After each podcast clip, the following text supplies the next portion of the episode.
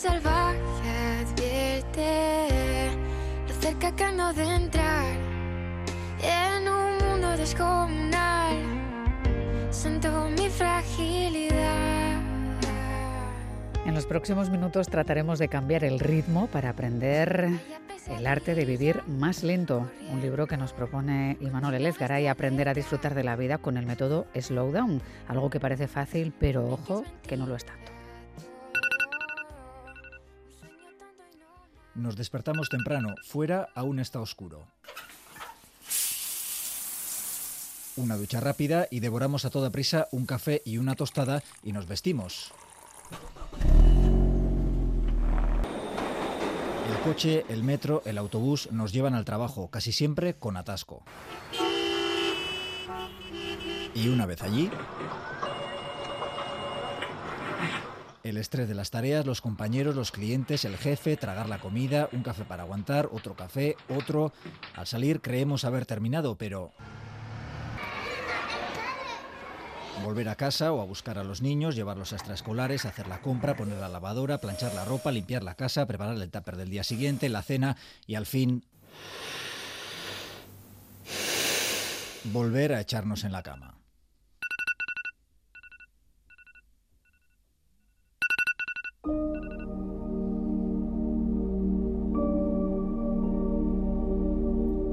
Ese bucle del que no se puede salir, ese ritmo que nos atropella y este estilo de vida que nos aleja de la felicidad y nos impide vivir, tiene su contrapunto.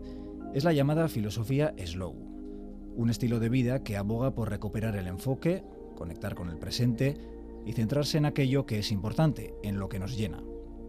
Incluye muchas técnicas, que van desde priorizar aquello que es importante, pasando por planificar o dejar pasar eventos o relaciones, esas que vamos retrasando continuamente hasta cambiar nuestra alimentación o las dinámicas de sueño.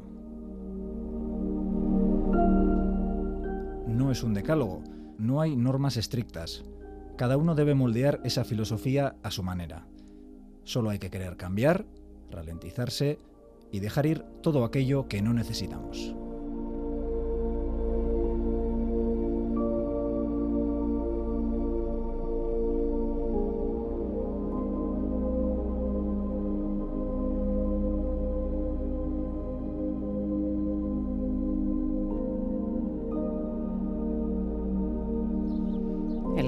Más lento de los autores José Mendiola y Ana González, a los que hemos invitado esta noche a ver si de verdad logramos romper la tónica de vivir con estrés, eh, romper ese bucle. José Mendiola es licenciado en Ciencias Económicas por la Universidad de Deusto, es fundador de la sección de tecnología del Confidencial y colaborador del país, también fundador de S Slow, una marca centrada en moda y productos de Slow Life. José Gabón, ¿qué tal? ¿Cómo estás? Gabón, muy bien. También nos acompaña Ana González, es licenciada en Ingeniería Técnica Forestal, aunque trabaja como técnica de depuración de aguas y esto lo combina también con la faceta de divulgadora del estilo de vida slow. ¿Qué tal Ana Gabón? Hola, buenas noches. ¿Qué tal van tus niveles de estrés?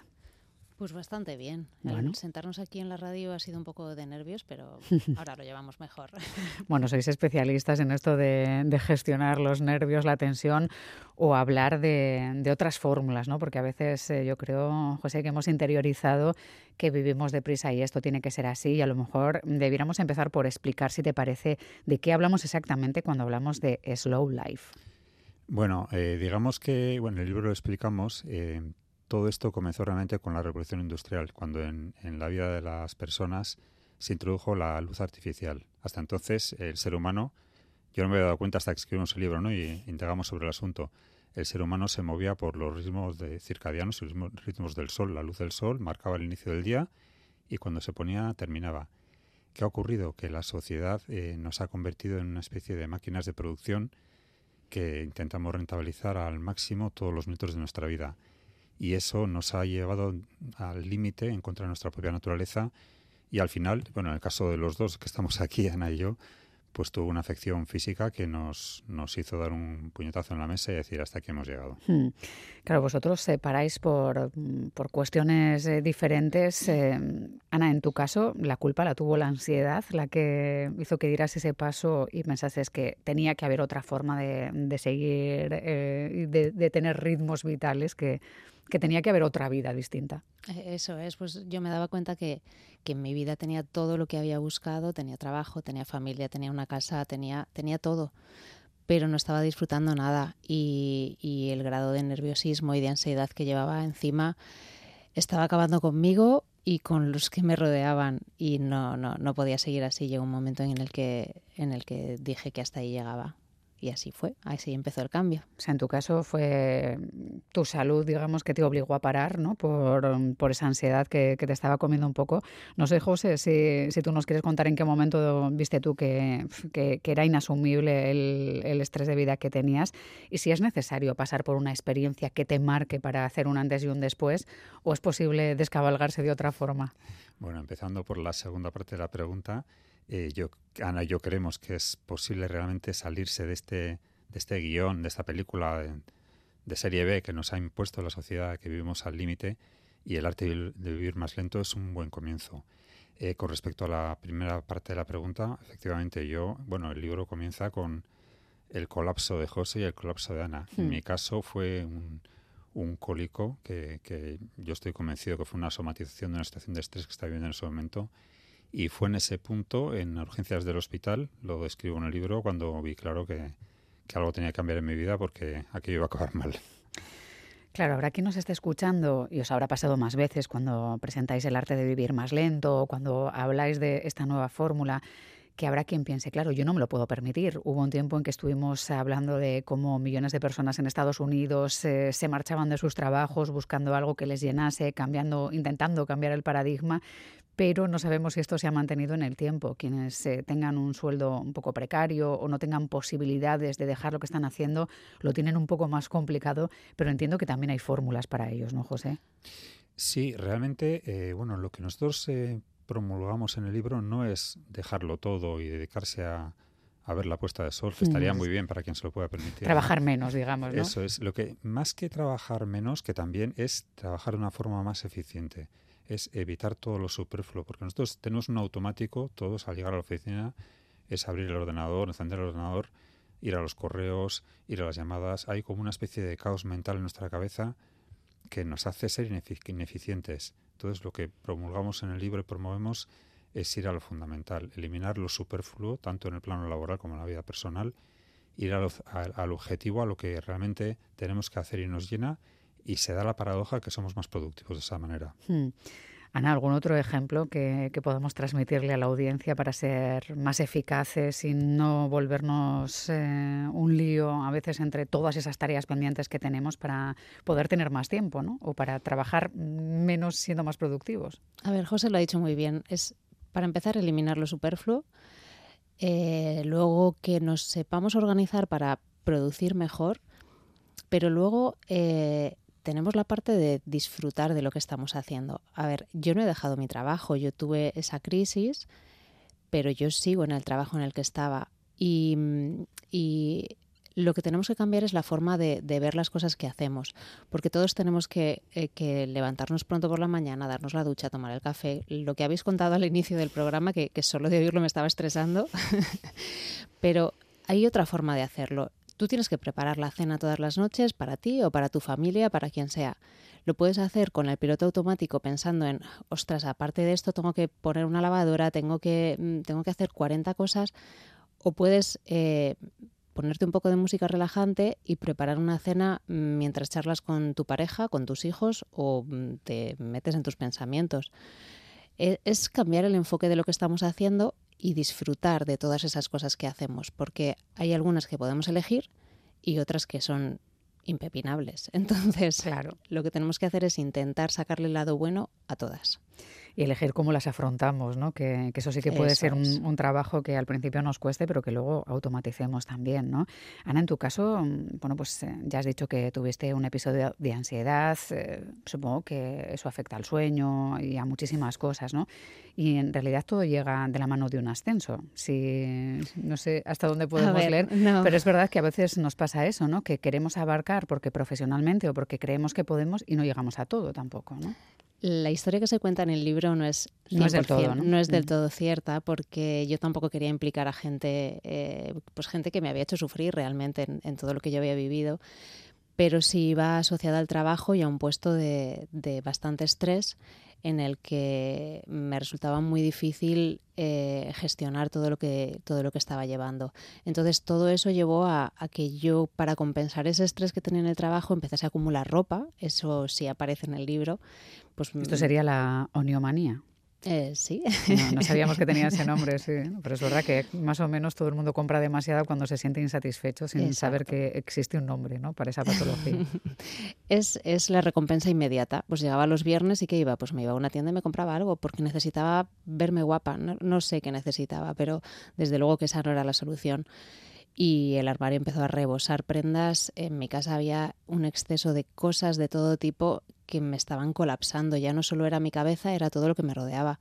Y ahí fue cuando ya me di cuenta que lo que necesitaba era empezar a eliminar. Eliminar, pues empecé en el armario, como podía haber empezado con la cocina, no lo sé, pero el armario me dio la pista para darme cuenta de que algo estaba fallando mucho. O sea que probablemente si nos damos eh, una vuelta por nuestras habitaciones, nuestras cocinas, nuestros salones, descubriremos que hay un cierto efecto espejo, ¿no? Que cuando apretamos las puertas porque hay demasiado, no tenemos tiempo de ordenar nada o todo está un poco confuso en el interior de los armarios, probablemente es porque no tenemos tiempo de pensar y de parar para hacer ninguna otra cosa bien, ¿no? Exacto, sin darnos cuenta además de que todo ese exceso de cosas nos está dificultando la vida, porque cuando tú tienes exceso de ropa, por ejemplo, eh, tienes más dificultad a la hora de elegir que te pones cada mañana en contra de lo que pueda parecer, porque tienes tantas, tantas alternativas que es mucho más difícil que cuando tienes cuatro. Cuando tienes cuatro sabes perfectamente a lo que ir, pero cuando tienes cuarenta la cosa se complica y eso se puede extrapolar a otro montón de a otro, montón de áreas de nuestra vida. Eso en lo que a la acumulación o a la recompensa, esos premios que a veces necesitamos y no nos damos cuenta de, que bueno pues que en el fondo nos están alargando un problema, ¿no? que tendremos que solucionar como bien conta Isana. Me gustaría hablar también de el multitask. Este este mantra que se repite eh, mucho últimamente, a los dos va, no sé si empiezo por ti, eh, por ti José, o, por Ana, el, que quiera empezar. La, multitarea es una de esas eh, mentiras que nos hemos creído y estamos siempre en mil frentes y eso también nos estresa. ¿Se puede ser multitarea? ¿Se mm, debe? La respuesta yo creo que es rotunda y clara, no. O sea, yo no sé si hay alguien que realmente sea capaz de dividir el cerebro en dos facetas y hacerlas al mismo tiempo pero en caso de ser así, seguro que no lo está haciendo bien.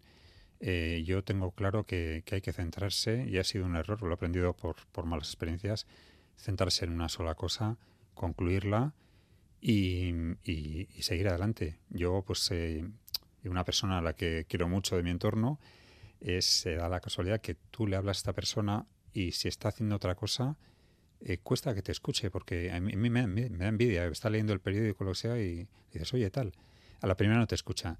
Esa persona está centrada en lo que está haciendo y es algo que yo quiero aprender en mi vida y desde luego en el arte de vivir más lento sí que, dejamos claro que hay que centrarse en, en un objetivo claro ejecutarlo, concluirlo y va a ser la garantía de que se va a hacer de la mejor manera posible. O sea, que, ha sido la gran mentira que, nos hemos contado, Ana, ¿no? Lo de que podíamos estar en montones de cosas a la vez y, no siempre, ¿no? Y en el caso de las mujeres también, que siempre se dice mm. que las mujeres podemos hacer dos cosas a la vez. por eso te lo digo a ti también. También es, también es un no rotundo. es lo que dice José, si te centras, o sea, si, si estás haciendo algo, haz eso. A ver, hay cosas que sí podemos hacer eh, dos cosas a la vez de forma automática. Podemos conducir y escuchar música. Pero no podemos estar respondiendo correos y hablando por teléfono. Cuando tú necesitas cierta concentración para hacer una actividad, eh, céntrate al 100% en esa actividad que la vas a hacer más rápido y mejor, con lo cual vas a acabar antes. Y claro, has mencionado cuestiones que igual implican trabajo, por ejemplo, pero probablemente tampoco es sano que estemos respondiendo mensajes o WhatsApp de trabajo mientras estamos eh, en el cine o mientras estamos en una cena, ¿no?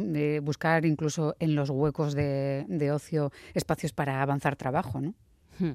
Que también... Eh, Igual deberíamos reflexionar sobre eso. Ahí, fíjate, yo ahí, ahí, ahí, se mezclan dos. Yo ahí tengo un conflicto, si soy sincero, ¿eh? porque por un lado. Porque lo eh, haces. es, lo, hago. Porque lo hacemos, claro. Lo hacemos. Eh, lo hago también, pero luego porque intento optimizar eh, huecos, ¿no? Digamos que en mi parcela de tiempo, en momentos que estás en la sala de espera del médico, lo que sea, y, y ¿por qué no? Aprovechas para enviar unos correos de tal manera que luego ese hueco lo tienes disponible para estar con, el, con tu familia, lo que sea.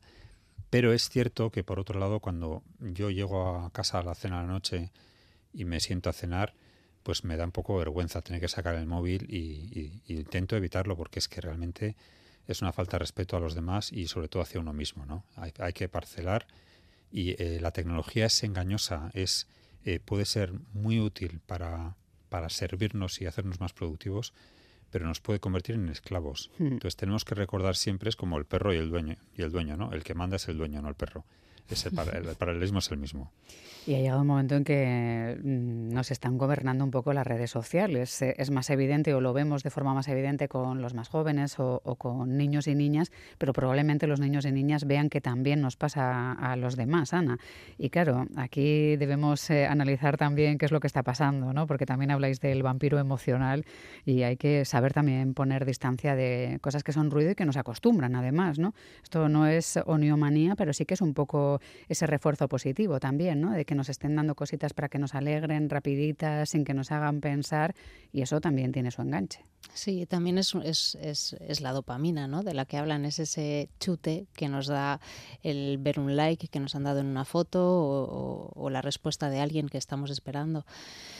Sí, efectivamente las redes sociales son un ladrón, un ladrón de tiempo que hay que aprender a gestionar. Eh, mira, si José decía antes que él tenía que aprender en lo de no trabajar fuera de la oficina, yo igual también tengo que ponerme un poco las pilas en ese tema, pero al final gestionando, gestionando una cuenta de Instagram sí que tienes que alimentarla poco a poco, cada día. Eh, hay, que darte, hay que darse espacios. Eh, si la estás alimentando, tienes que darte espacios de descanso. Y si simplemente la consumes, es muchísimo más fácil darte espacios de descanso y de no consumo. Creo que es fundamental que haya como tiempos establecidos, sobre todo para los chavales, en los que puedan estar viendo las redes sociales. Pero lo que decía José, en una cena con la familia, los móviles no se tocan. Si me voy a tomar un café con, una amiga, el móvil no sale del bolso. Eh, hay que separar las cosas. Pero cuando estamos solos, eh, tal vez debiéramos hacer la misma reflexión, ¿no, Ana? Porque probablemente hay un montón de gente que nos está escuchando ahora mismo y que lo último que hace antes de cerrar el ojo es eh, echar un ojo a redes sociales sin que haya necesidad y probablemente lo primero que hace al, apagar el, despertador, que también estará en el móvil probablemente, ¿no? Eh, sí, y es muy importante, pues, por ejemplo, al levantarte, que los 30 primeros minutos de tu día no cojas el móvil, no mires, que te dediques un poco a ti, a, a, escuchar tu cuerpo, a ver cómo te sientes, a ir despertando poco a poco, porque si nada más abrir un ojo abres las redes sociales, ya estás metiendo estímulos en el cuerpo que te están, que te están activando, que te están eh, moviendo emociones y estímulos que no es necesario empezar a mover tan temprano. Entonces, eh, al levantarte y al acostarte, creo que es fundamental dejar unos tiempos de descanso para no estar conectados. Bueno, yo creo que este es un ejemplo muy bueno de, cómo se puede hacer, de poner ciertos límites, eh, no solo cuando estamos con gente, sino también cuando estamos nosotros y nosotras, porque a veces no tenemos tiempo ni de reflexionar sobre cómo, cómo nos vemos al despertar, porque estamos ya en, en otras cuestiones. Otra de las cuestiones que me parece importante, que también reflexionáis sobre ella, es sobre todos esos planes o esas vorágines en las que nos vemos metidos en agenda, a veces en página social, y que a veces no, no dejamos de hacer por miedo a perdernos eh, momentos. Claro, ¿cómo le decimos a la gente, José, que mm, igual a todo no se puede llegar, que hay que aprender también a, activar un poco para no estar en un continuo movimiento? Sí, bueno, ese es el... Aquí en este libro aprendemos bastantes, no, aprendemos bastantes acrónimos. Este es el temido FOMO que se llama el Fear, of Missing Out, que es la, el miedo a perderse, ¿no? Eh, experiencias o sensaciones. Eh, Ana y yo hemos aprendido eh, bueno, nosotros, yo, yo de ella ya espero que de, mí también, a, pues a tomar decisiones importantes en la vida, ¿no? Y, prescindir de lo superfluo. Y eso, aunque suene duro, también puede ser eh, prescindir de, eventos sociales, incluso de, gente que realmente que son pues vampiros emocionales o es al final se trata de, estar eh, en paz con uno mismo bien y, tener el coraje de decir, pues mira, yo hoy no voy a salir porque no me encuentro bien o simplemente porque no me apetece. Y realmente te das cuenta que no pasa nada, que los que verdaderos amigos no te van a dejar de llamar y, te van a comprender, vamos. La parte de no me apetece es, es, una reflexión que es importante y es difícil. ¿eh? Lo de la asertividad nos cuesta decir que no a ciertas cosas mm, y, y decir que no nos apetece hacer algo por miedo a quedarnos fuera, o, igual también porque nos critiquen los mismos que van a ir a ese evento, nos, eh, nos resulta complejo. Siempre buscamos excusas o, pequeñas mentiras piadosas, ¿no? Antes de, afrontar que, pues es verdad que no nos apetece y tampoco tiene por qué apetecernos todo, ¿no? Sí, pero decir que no, yo creo que es eh, en la vida de una persona es una de las cosas más importantes que, que hay que aprender a decir que no, porque es que Muchas veces dices que sí. yo he pasado casi 54 años de mi vida diciendo que sí a muchas cosas que luego me ha pasado factura eh, físicamente, emocionalmente y he necesitado mucho tiempo para aprender que, bueno, con este libro también he aprendido que hay que decir que no para defender tu espacio emocional, porque al final es lo que decimos, ¿no? Luego somos mejores maridos, mejores esposas, mejores amigos, mejores padres. Si tú estás bien, tú vas a irradiar eh, positivismo y, alegría al resto de las personas. Si, dices que sí a todo, vas a acabar quemado como, y vas a, estar mal. Eso se nota también en la relación con el trabajo, Ana. Lo decías eh, antes, que bueno, tú no has dejado el trabajo, que pasaste una etapa compleja.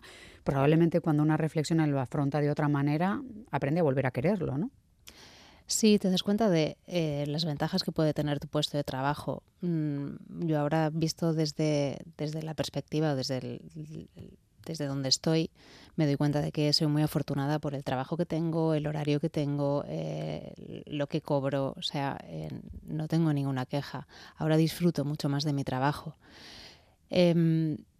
Pero es verdad que cuando te metes en el bucle no le ves el lado bueno. Es el momento, por eso los momentos de pararse a reflexionar, alejarse del móvil y que tú puedas tener tiempo para ti. Es muy importante que nos paremos a pensar cómo nos sentimos, quiénes somos, qué queremos para poder decidir después qué es lo que qué es lo que necesitamos y qué es lo que tenemos de bueno. Y esto no significa que me tengo que conformar con todo lo que tengo. O sea, eh, si yo realmente estoy mal en mi trabajo y por mucho que intente buscarle la parte positiva no se la encuentro, intento desde donde estoy empezar a crecer y empezar a buscar desde, desde la calma, empezar a, hacer pequeños cambios y pequeñas transformaciones en mi vida que me lleven al punto al que quiero llegar. No tengo por qué conformarme con todo lo que tengo. También puedo luchar por mis sueños y luchar por, por, por lo, que, por lo que quiero en mi vida. Pero hay que hacerlo desde otro punto, desde, desde el ir despacio y el ir poco a poco logrando lo que quieres. Claro, incluso dejando espacios para el aburrimiento, ¿no? Porque a veces tenemos tantas cosas en la agenda, José, que no sé si tenemos tiempo porque del aburrimiento a veces salen también eh, nuevas propuestas. Se lo decimos a los críos, pero en los adultos pasa también, ¿no? Sí. igual en momentos de aburrimiento reflexionas y encuentras el kit de algo que buscabas o... Sí, sí, es un privilegio aburrirse. Mm. es curioso. Yo de pequeño recuerdo que me aburría. Yo tenía la sensación de estar aburrido y me parecía increíble y decía, qué horror. Y ahora digo, qué maravilla aburrirse, ¿no? Al final eh, hay otro término y otra que se llama la procrastinación, que ya conoceréis, que al final es una defensa del cuerpo que está tan, tan saturado de todo que pasa una mosca y se despista, porque es que hay una necesidad real de aburrirse, hay una necesidad de, pararse, contemplar, reflexionar, y es que eso, eso nos da la vida, es que lo necesitamos como respirar. Pero eh, socialmente eh, está mal visto. Tú no te puedes aburrir porque no estás produciendo, eres un vago, eres un tal, entonces, eh, y luego además que nos culpabilizamos, es que es, tremendo. Hay que aprender a quitarse esas etiquetas y, que aburrirse es bueno, es sano. Hmm. El arte de vivir más lento explica muchas de estas cuestiones. A lo largo del libro, Ana, detalláis vuestros procesos de cambio, mm, algunas de las técnicas o pasos que habéis ido dando para, para llegar a, a, otros objetivos o a otras situaciones. Ya decías antes que es algo coral, ¿no? que no son solo vuestras reflexiones, que habláis también o incluís de formas diferentes testimonios de personas que han ido abrazando ¿no? esta vida lenta. No sé si os quedáis con alguna de esas las personas, si alguno de los testimonios que habéis ido conociendo os ha resultado especialmente inspirador. A ver, para mí todas las personas a las que hemos entrevistado me resultan inspiradoras. Entonces, pero eh, alguna que lo haya llevado a la práctica de una forma que tú sola nunca hubieras pensado. A ver, tenemos a Carlo Honoré, que es, es una figura a nivel mundial eh, en, el, en, el, arte de, o sea, en el arte de vivir lento, no en slow life. O sea, él es divulgador del estilo de vida lento por todo el mundo.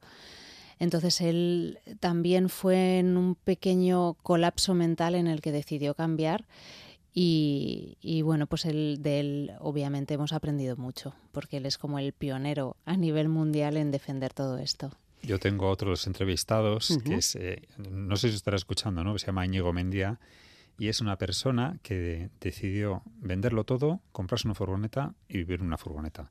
Digo, no sé si nos estará escuchando porque es que ahora mismo no sé dónde está. Bueno, si nos está escuchando 688-840-840, que nos mande un WhatsApp. Eh, si llega a tiempo lo mencionamos y si no os trasladaré la, información. Y es una persona de verdad que estás con ella y estás en paz. O sea, se le ve la paz en la... Es una persona que, vive eso, dedicado a, disfrutar y por supuesto tiene sus ingresos.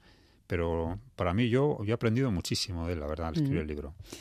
Eh, Ana, no sé si en tu caso fue una entrevista en la radio con alguien que había conseguido cambiar su estilo de vida y buscar una más relajada la que te hizo cambiar eh, o no sé, que el chip, mm, el clic ese que a, veces esperamos, porque seguramente más de una persona está escuchando ahora, os haya oído reflexionar y piense, pues a lo mejor es posible, ¿no? Que solo con esto ya, ya digamos que el arte de vivir más lento, todo lo que habéis escrito ya merecería la pena, ¿no?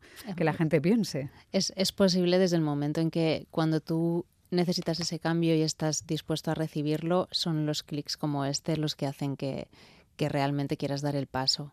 Ya sea esto, sea un podcast, sea una persona, una, cualquier cosa, cuando tú estás receptivo a, a, recibirlo, cualquier cosa te va, te va a hacer pegar ese cambio. Un libro también puede funcionar. Un libro puede funcionar. Os, recomendamos que os asoméis a El arte de vivir más lento, que bueno, os descubre a mentes y a personalidades como las de José Mendiola y Ana González, que ha sido un placer tenerles aquí en Cámara de cerca charlando de otras posibilidades. Es que ricasco y, y, nada, volveremos a encontrarnos. Un abrazo. Muchas gracias. Un abrazo. Hasta la próxima. para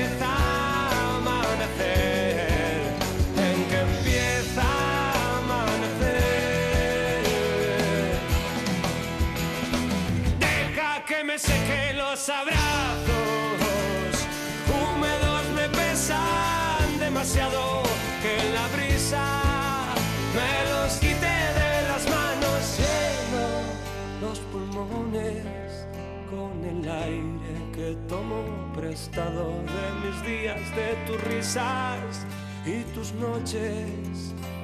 Y siempre aterrizamos en la misma pista de baile intentando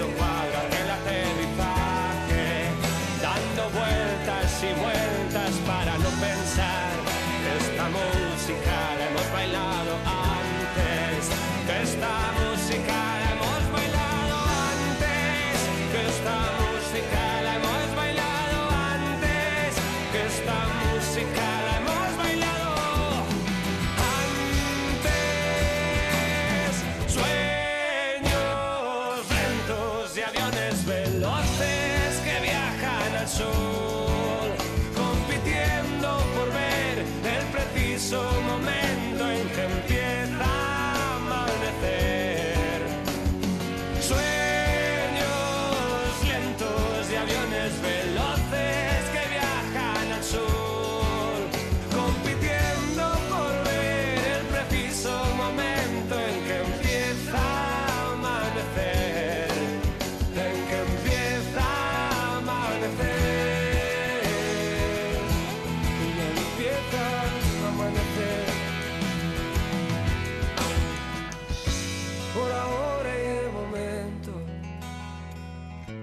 Cansado de viajar.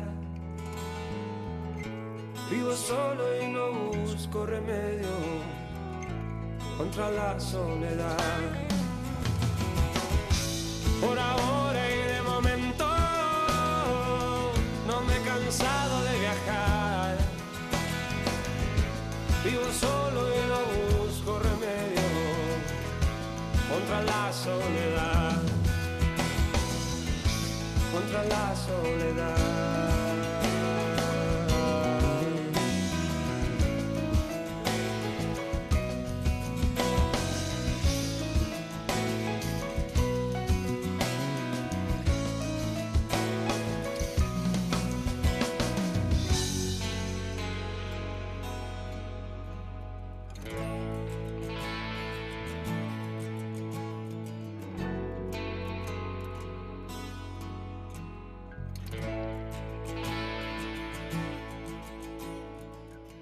Gambara de cerca, con Miriam Duque.